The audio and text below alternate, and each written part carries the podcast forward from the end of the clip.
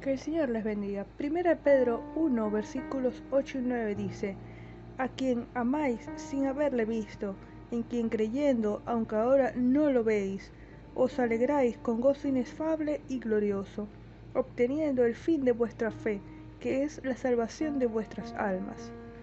El contexto de estos versículos son las pruebas y sufrimiento, pero aún en medio de la aflicción, de la tentación, adversidad, aún en medio de la pandemia y el distanciamiento social, nos podemos alegrar en nuestro Salvador, porque aunque no le vemos, tenemos la convicción de que su presencia está con nosotros todo el tiempo, todos los días, todo el día. Pedro posiblemente esté recordando las palabras de Jesús a Tomás en Juan 20:29. Jesús le dijo, porque me has visto, Tomás, creíste. Bienaventurados los que no vieron y creyeron. Y efectivamente Pedro había estado tres años con Cristo, y no siempre le fue bien.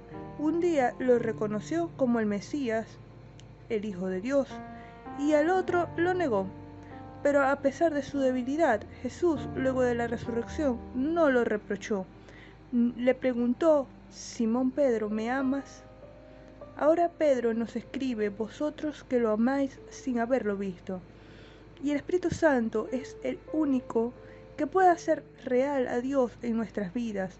La pregunta es, ¿realmente amamos al Señor o simplemente vivimos el cristianismo como si fuera una serie de lineamientos morales, éticos que rigen las apariencias? ¿Realmente estamos viviendo un cristianismo vivo en el amor a Dios y de Dios? Hemos sido salvos por gracia para vivir en santidad y obediencia al Padre, pero con una sumisión gozosa, alegre, porque amar a Dios y experimentar su amor nos va a permitir disfrutar la paz que sobrepasa todo entendimiento.